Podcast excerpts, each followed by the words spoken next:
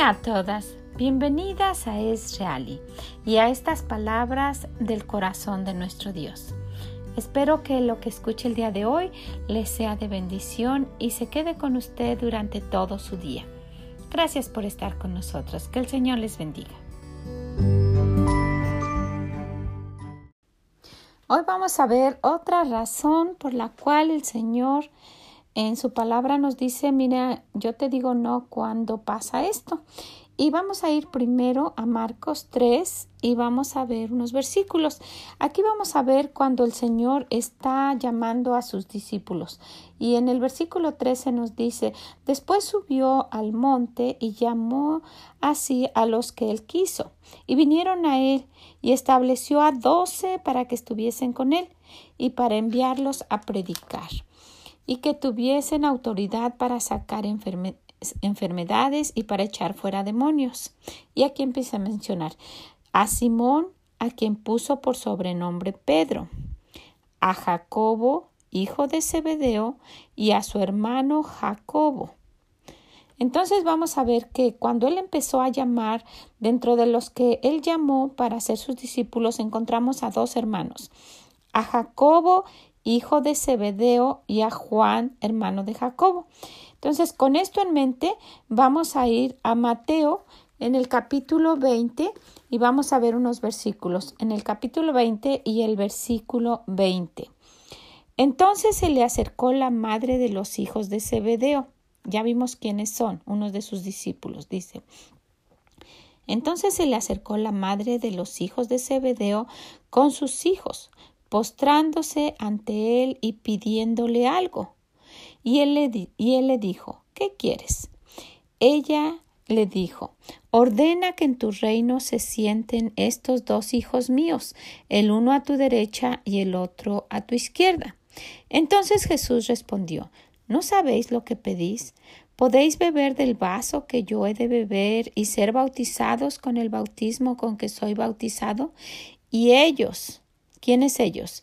Los, los hijos de esta mujer, ¿verdad? Ellos, dice, le, le dijeron, podemos.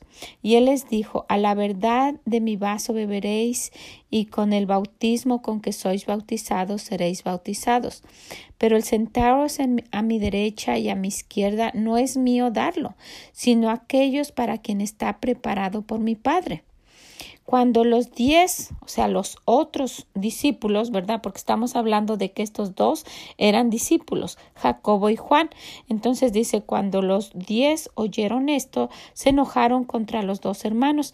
Entonces Jesús llamándoles dijo, ¿sabéis que los gobernantes de las naciones enseñorean de ellas y los que son grandes ejercen sobre ellas potestad? Mas entre vosotros no será así, sino el que quiera hacerse grande entre vosotros será vuestro servidor, y el que quiera ser el primero de vosotros será vuestro siervo. Como el Hijo del Hombre no vino para ser servido, sino para servir y para dar su vida en rescate por muchos. Pues aquí vemos algo muy interesante, ¿verdad? Estamos viendo que el Señor estuvo eligiendo a sus discípulos y de esos doce discípulos, Jacobo y Juan, que eran hermanos, hijos de Zebedeo, fueron con su mamá. Imagínense, va la mamá con ellos y le dice al Señor, Señor, quiero pedirte algo. Y entonces el Señor le dijo, ¿qué quieres? Y ella le dice, Señor, que cuando estés allá en tu reino, sabiendo de él y conociéndole a él, dice yo quiero que mis hijos estén contigo, pues como una mamá, ¿verdad? Que no quiere para sus hijos, pero el Señor le dice uno que se siente a tu derecha y otro a tu izquierda, que sean los meros, meros de todos.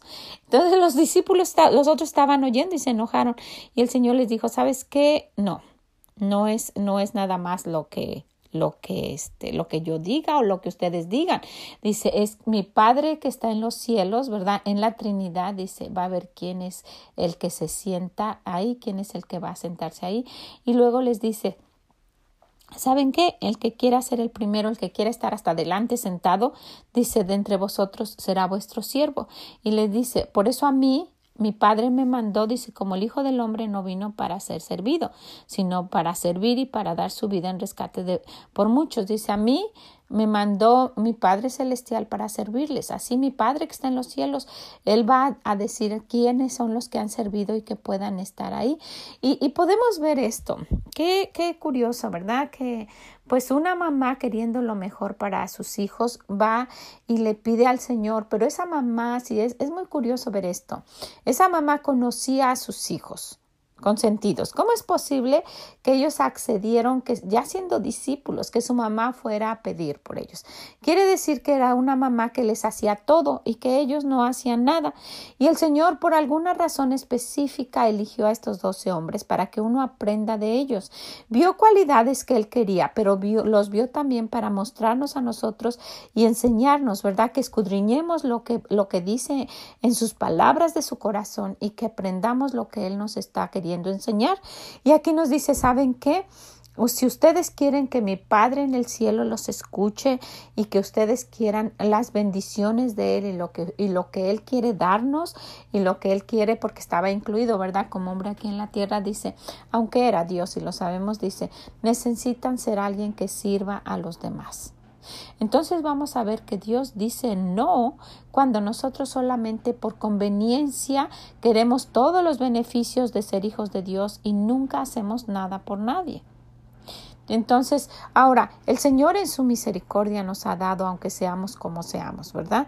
Pero podemos ver que esa forma de, de, agradarle a nuestro Dios y a nuestro Padre Celestial y en esa Trinidad que siempre hemos dicho que no entendemos, es haciendo cosas como Él dice. Él dijo, yo vine cuando estuve aquí en la tierra, ¿verdad?